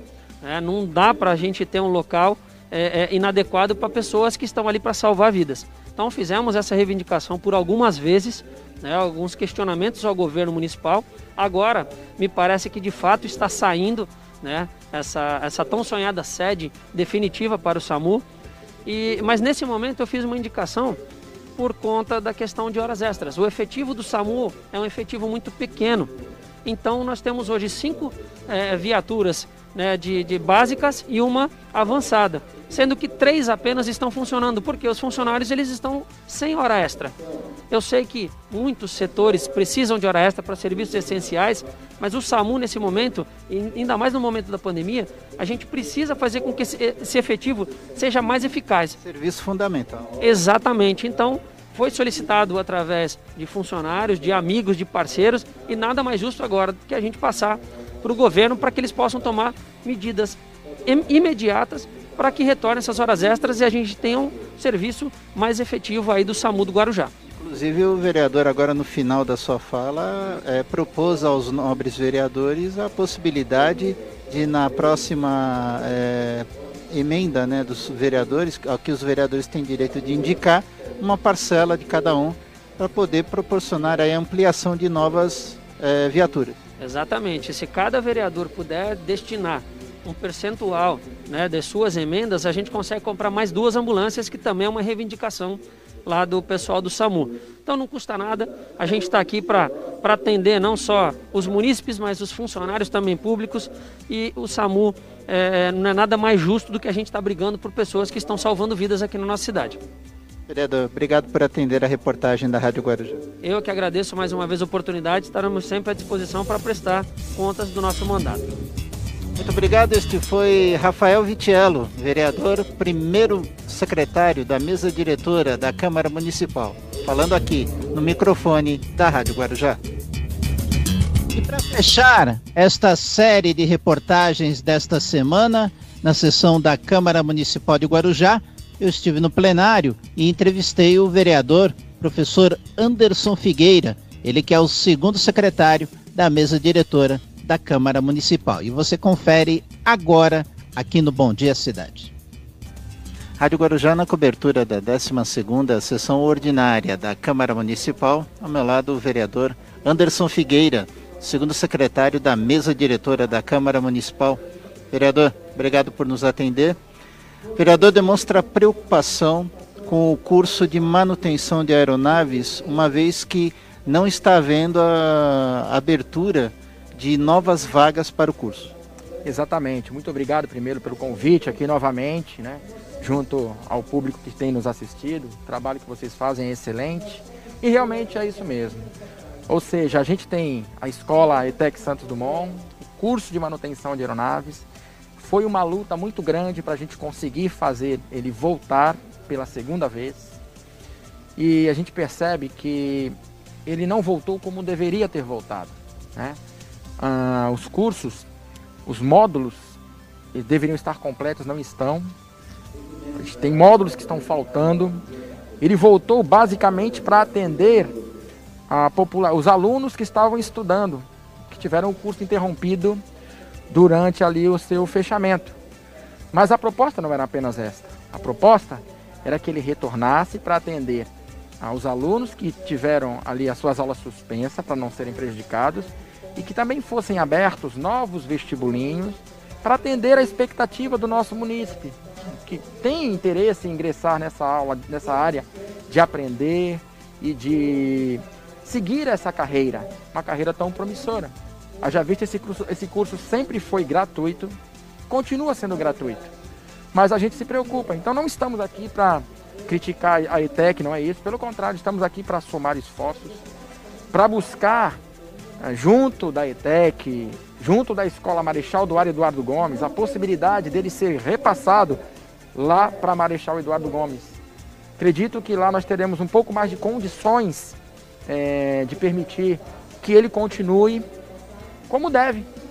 Então, de repente, um convênio junto à ETEC, de repente, ali a, a descentralização, ou seja, a, a, o repasse desse curso para a Escola Marechal do Eduardo Gomes, com o aval da ANAC, porque para isso acontecer precisamos do aval da ANAC, que é a Agência Nacional de Aviação Civil, né? O objetivo é fazer o curso acontecer, não deixar o curso morrer. Isso aí a gente luta, a gente vai em frente, porque esse curso faz parte da nossa vida, do nosso município, e a gente defende. O vereador acabou de apresentar seus trabalhos na tribuna. O vereador quer destacar algum trabalho em especial? Ah, quero sim. Ah, apresentei aqui também uma indicação para que as concessionárias que fornecem água, luz, eu cito aqui, né? A CPFL, a Eletro, a própria Sabesp, ah, para que elas cumpram a lei federal. Porque a lei federal estabelecida pelo presidente Bolsonaro, ela diz que durante finais de semana e feriado, ah, essas fornecedoras não podem cortar, efetuar o corte de água e luz né, uh, durante finais de semana e feriado.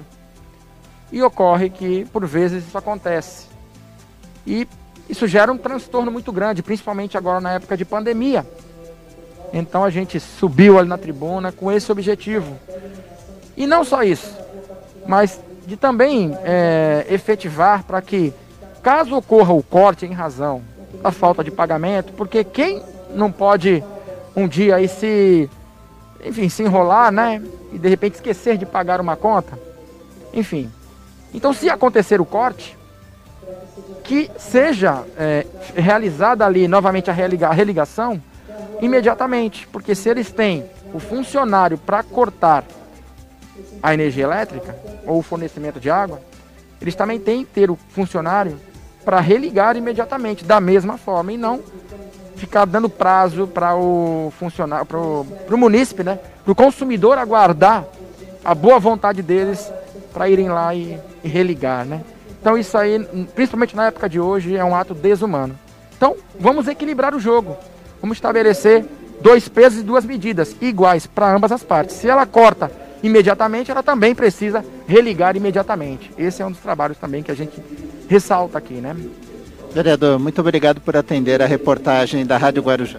Muito obrigado, eu que agradeço mais uma vez e desejo aí a todos vocês, né, inclusive ao senhor, um, uma ótima tarde e um ótimo final de tarde, que Deus abençoe. Muito obrigado. Este foi o professor Anderson Figueira, vereador, segundo secretário da mesa diretora da Câmara Municipal de Guarujá, falando aqui no microfone da Rádio Guarujá. Muito bem, você acompanhou a série de reportagens desta semana na sessão da Câmara Municipal de Guarujá. 9 e 37 aqui no Bom Dia Cidade. Bom Dia Cidade.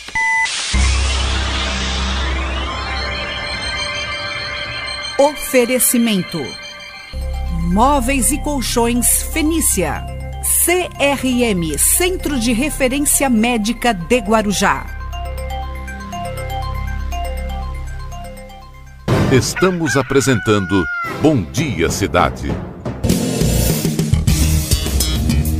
39, 939 aqui no Bom Dia Cidade. Você está acompanhando aqui pelos 1550, também pelo nosso YouTube e o Facebook da Rádio Guarujá e também pela TV Guarujá, canal 11 da NET e também para Guaru TV, para toda Vicente de Carvalho. E agora, no último bloco do programa, você vai conferir uma entrevista que foi feita por Hermínio Matos. Eu também estive presente e também o professor Luiz Paulo Neves entrevistando o médico infectologista Marcos Caseiro. O assunto não poderia ser outro, a questão da pandemia do coronavírus. Confira. Então, Marcos Caseiro, muito bom dia, seja bem-vindo.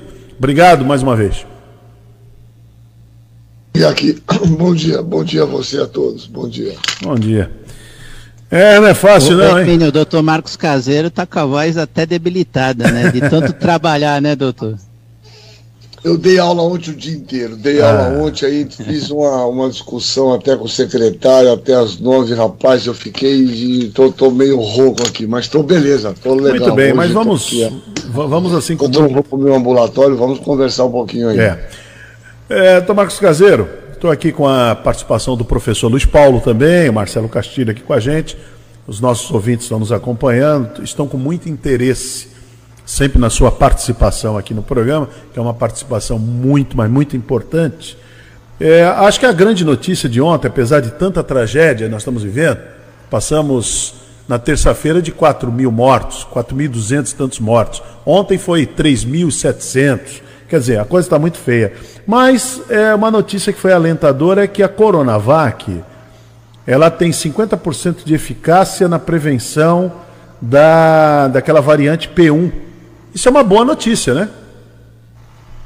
Não, sem dúvida. Eu acho que ontem, ontem nós tivemos, felizmente, né, diante de, de só notícias catastróficas, né, desses números é, absurdamente elevados de mortes diárias. Né? Ontem chegamos, ontem chegamos a 3.829, passamos de 340 mil mortes. Dia anterior, mais de 4 mil mortes. Né? E o Supremo lá se reunindo para discutir se as igrejas devem abrir para as pessoas se reunirem. Né? Então, essa, esse é o momento que nós, nós estamos vivendo. Né? E o presidente se juntando sem máscara com empresários aí, aliás, empresários que o defendem, um grupo específico. É né? um grupo específico, é. Para fazer reunião e pelo que eu li até hoje na Folha de Manhã, que foi ovacionado. Realmente, Foi, foi. é, alguma, alguma coisa tá, tá fora da ordem, né? Dizer, É. Foi ovacionado talvez pelas 340 mil mortes que estavam ocorrendo e pelas 4 mil mortes por dia. Deve ser isso, são 4 mil contribuintes que deixarão de receber, porque a maioria deles são idosos, os NPS deve ser isso que eles estão festejando. Mas, de qualquer maneira, é, ontem foi uma notícia boa, nós tivemos três notícias nesse sentido. Esse dado, que foi o, o dado de análise de 67 mil eh, trabalhadores de, sa- de saúde lá de Manaus que tomaram a Coronavac, que ficaram protegidos, não tiveram qualquer manifestação no segmento é, após ter tomado a Coronavac. Então, é um, não é estudo, é um dado de vida real, mostrando que a Coronavac tem, obviamente, uma, uma, uma elevada eficácia mesmo para ser para P1. E ontem também saiu um dado muito interessante de uma é, da professora Ana Sara, que é uma professora do HC, que é o segmento de mais de 20 trabalhadores de saúde do complexo do Hospital das Clínicas, é que tomaram a Coronavac, mostrando que chegaram a uma proteção de mais 70% de proteção para aqueles que tomaram a vacina. Enquanto em São Paulo os números foram ascendentes, as pessoas que tomaram a vacina do complexo HC tiveram uma queda de né, 73% de proteção, tomaram a Coronavac. Então é um número bastante expressivo e, e bastante interessante, coisa que, aliás, nós já havíamos falado aqui, se se lembra que eu falei que a Coronavac talvez fosse um grande trunfo, porque ele é uma vacina com vírus inativado inteiro, né? Em termos de segurança, esse é o modelo clássico, é um vírus inativado. Mas eu falei, como é um vírus inteiro, nós fazemos anticorpos contra diversas porções. Talvez para essas mutantes a Coronavac seja um, um trunfo. E é o que está se mostrando, felizmente, é um dado bastante alvissareiro e um dado bem animador para um dia tão ruim quanto foi ontem, né? Professor a gente Luiz vê a metodologia. é, bom dia, doutor Marcos, é, pessoal da Rádio Guarujá. É, a, a metodologia de, de feitura da Coronavac é, é praticamente a mesma, até por, pela natureza de doença respiratória, que a gente vê para a já tradicional aqui no Brasil, é, vacina contra a gripe, né? A gente tem a- a- as reuniões com a OMS depois com a, com a ODEPA, é, perdão, com a Organização Pan-Americana de Saúde, né, para determinar quais são as cepas que estão é, é, mais alastradas naquele período, para determinar a fabricação da- da- das vacinas, mas o princípio é, é, de pegar o vírus inteiro inativado é, se mantém nos dois casos. Então, quando você tem, seja a- essa variante brasileira, como é chamada, que na verdade tem a mesma característica lá da África do Sul, seja com aquela outra variante, que o que vai é, mudar é justamente o- o- a característica que vai dar o nome de corona, né? Que é a ligação que o vírus tem é, é, com o- a célula. É, essa, essa, essa diferença ela é muito pequena com relação à estrutura de DNA do, do, do vírus. Né? E aí o senhor estava falando de boas notícias, é, eu vou lembrar que o estudo é, em Serrana, aqui na região de Ribeirão Preto, é, que é, fez uma, uma, uma primeira fase de imunização de toda a cidade, né? também é uma, uma situação é, é, bastante interessante os dados preliminares e tanto o, o- as autoridades sanitárias é, e, e de liberação de, de medicamentos britânicas quanto da União Europeia liberando a vacina da AstraZeneca, mesmo com aquela ressalva é, que é um percentual mais do que aceitável, né? de cento e poucos casos é, de pessoas desenvolvendo algum tipo de é, problema é, de coágulo e com menos de 80, se não me engano foram 88 mortes, é, com mais de, de, de 100 mil é, aplicações. Então, é, face essa ressalva, mas também mostra que a vacina da AstraZeneca com essa possibilidade muito pequena, mas ainda existente de formação de coágulo, também é uma alternativa, e são as duas vacinas que nós temos aqui no país, né?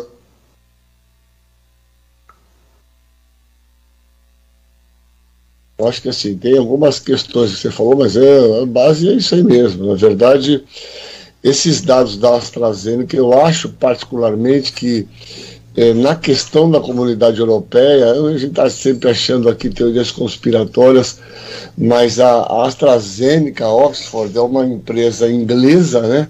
É, que desenvolveu essa vacina, na verdade foi a Universidade de, As, eh, de Oxford, que depois, na verdade, é, cedeu esses, esses dados para a AstraZeneca, até por questão de, desses estudos multicêntricos internacionais serem realizados, mas esses dados são desprezíveis. É importante a gente entender que não existe inóculo, não existe substância é, que a gente utilize em termos médicos que seja absolutamente isenta de qualquer efeito adverso, né? Se a gente pegar qualquer vacina, é, tem embutido um número, obviamente, pequeno de possibilidade de efeitos adversos. Esses números são desprezíveis, certamente, em termos da quantidade, tem mais de um milhão de doses aplicadas. É, esses efeitos adversos são muito pequenos, nós já tínhamos até comentado aqui uhum. que, se você pegar na população geral dessa faixa etária, o número de processos tromboembólicos é muito maior do que aqueles que foram imunizados, né? Então a gente tem que entender isso. Eu repito sempre que o fato de a gente ter 63 mil pessoas em média que morrem por ano de acidente automobilístico não faz com que a gente deixe de andar de automóvel, né? É, um risco aceitável em todos os eventos da nossa vida são, são sempre é, é, passíveis e, e, e, são previsíveis de ocorrerem, né? É. Mas é a que nós temos, como você falou, e essas duas parece que são, são bastante adequadas, né? O que nós precisamos é aumentar e rápido o número de pessoas imunizadas. É essa, é essa urgência nesse momento, né? Doutor Marcos. Marcelo Castilho.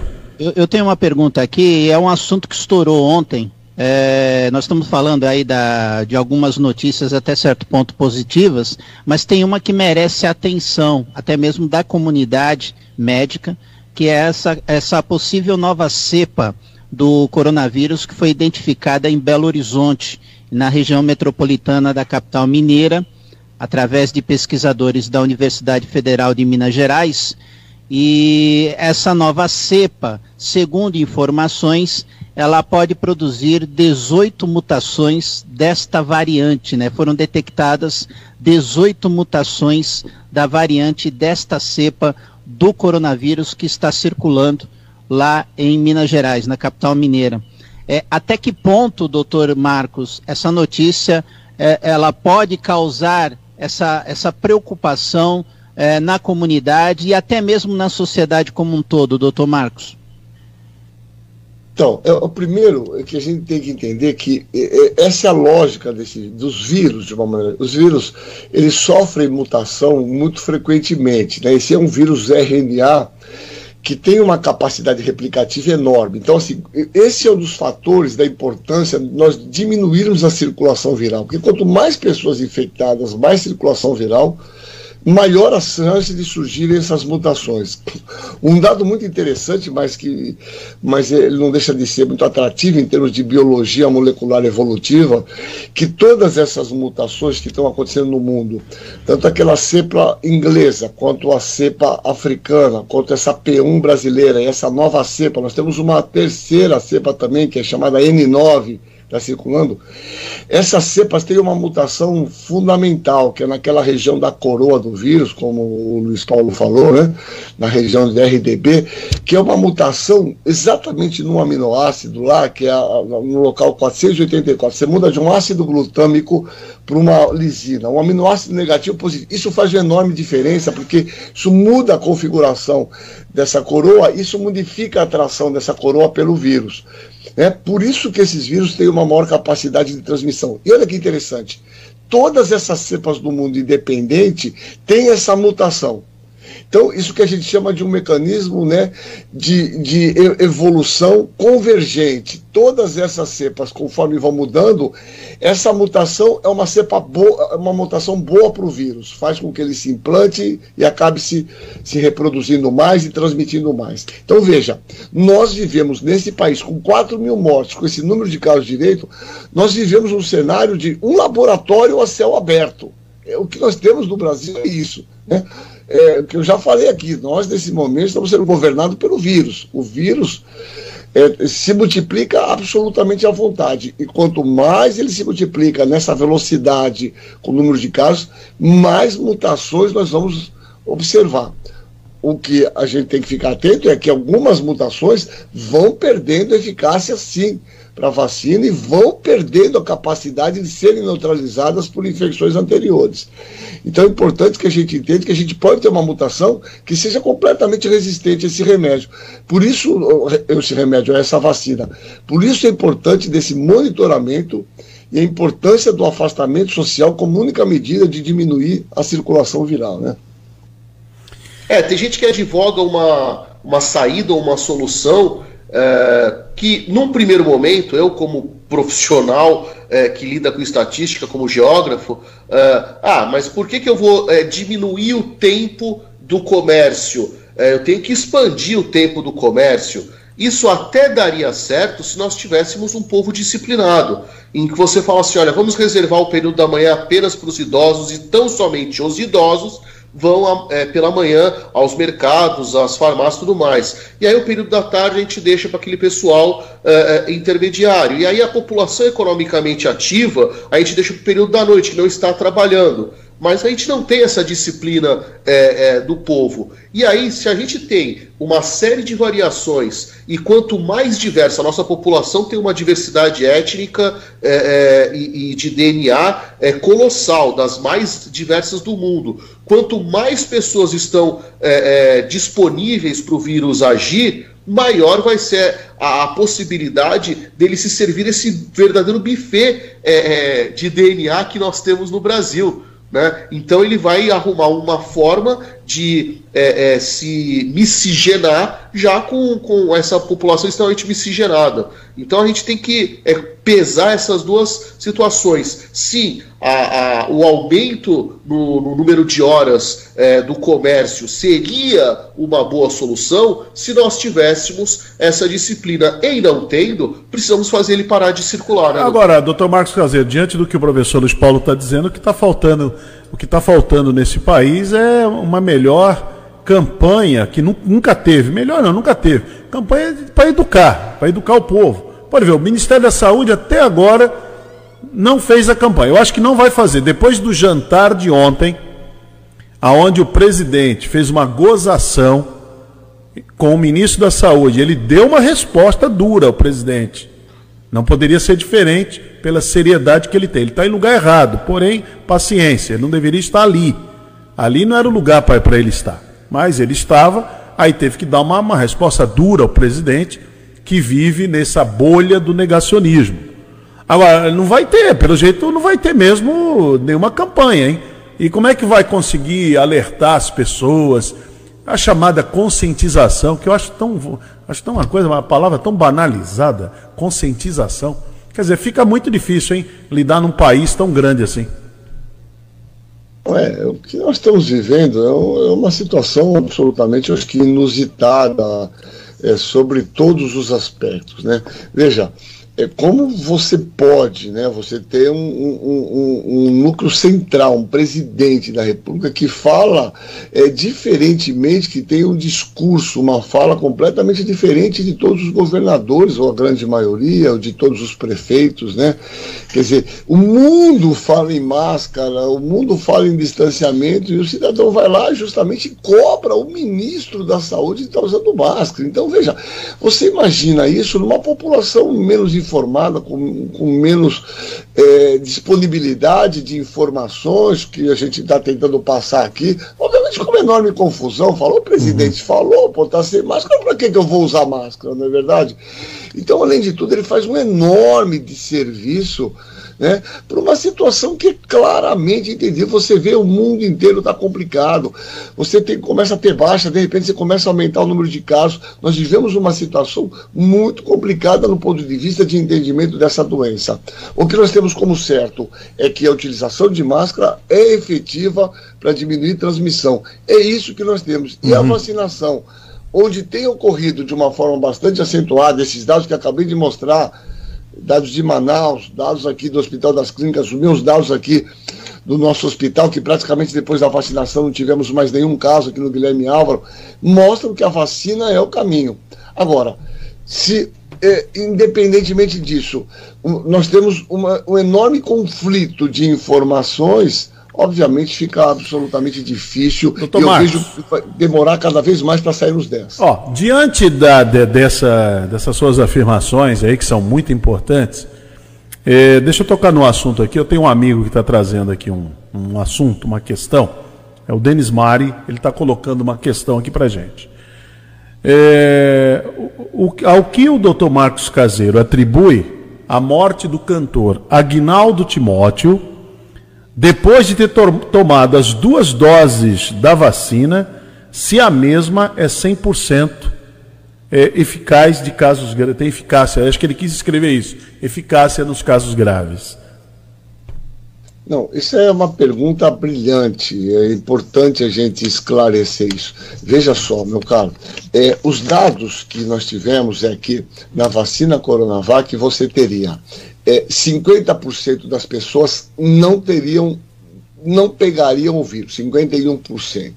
Né? 100% não teriam doença grave, não internariam, e 78% nem precisariam de médico. Esse é o dado de estudo. Veja só, entendam, pessoal. Isso é um estudo que, eh, que foram estudadas 19 mil pessoas. É um estudo que traz uma validade interna. Isso tem que ser extrapolado para o mundo inteiro. Obviamente, não existe, não existe no planeta Terra uma vacina que proteja os indivíduos 100%. Essa vacina não existe e não existirá uma proteção. Sempre terá alguns indivíduos que não serão imunizados e, obviamente, farão doenças. Qualquer. As vacinas mais efetivas são as vacinas com vírus vivo atenuado, febre amarela. A proteção é de 95%. 5% não se protege. Então, veja, a vacina, pessoal, não os torne vulneráveis. Mesmo com a vacina, a gente tem que continuar usando máscara, os cuidados gerais. Não há vacina que traz proteção de 100%.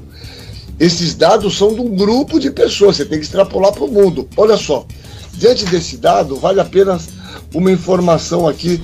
Ontem saiu, ontem ontem, um dado do Instituto Fleury, que eles fizeram um estudo dos indivíduos que foram vacinados, olha que interessante. Os dados de vida real mostram o seguinte, que de 100 pessoas que foram vacinadas com Coronavac, dados de vida real, 3,3% precisaram atendimento hospitalar de cada 100. Se 1,5%, né, precisaram ser entubadas e 0,3% morreram. Então, em vida real, esse número, além de. Né, é um número maravilhoso, que mostra que, apesar da vacina não trazer 100% de segurança de, de, de, em termos de mortalidade, esse número de proteção é muito alto. Então. Bem, encerramos a edição desta sexta-feira aqui no Bom Dia Cidade. Bom Dia Cidade que volta agora na próxima segunda, a partir das 8 da manhã. A TV Guarujá e a Guaru TV seguem agora com sua programação normal.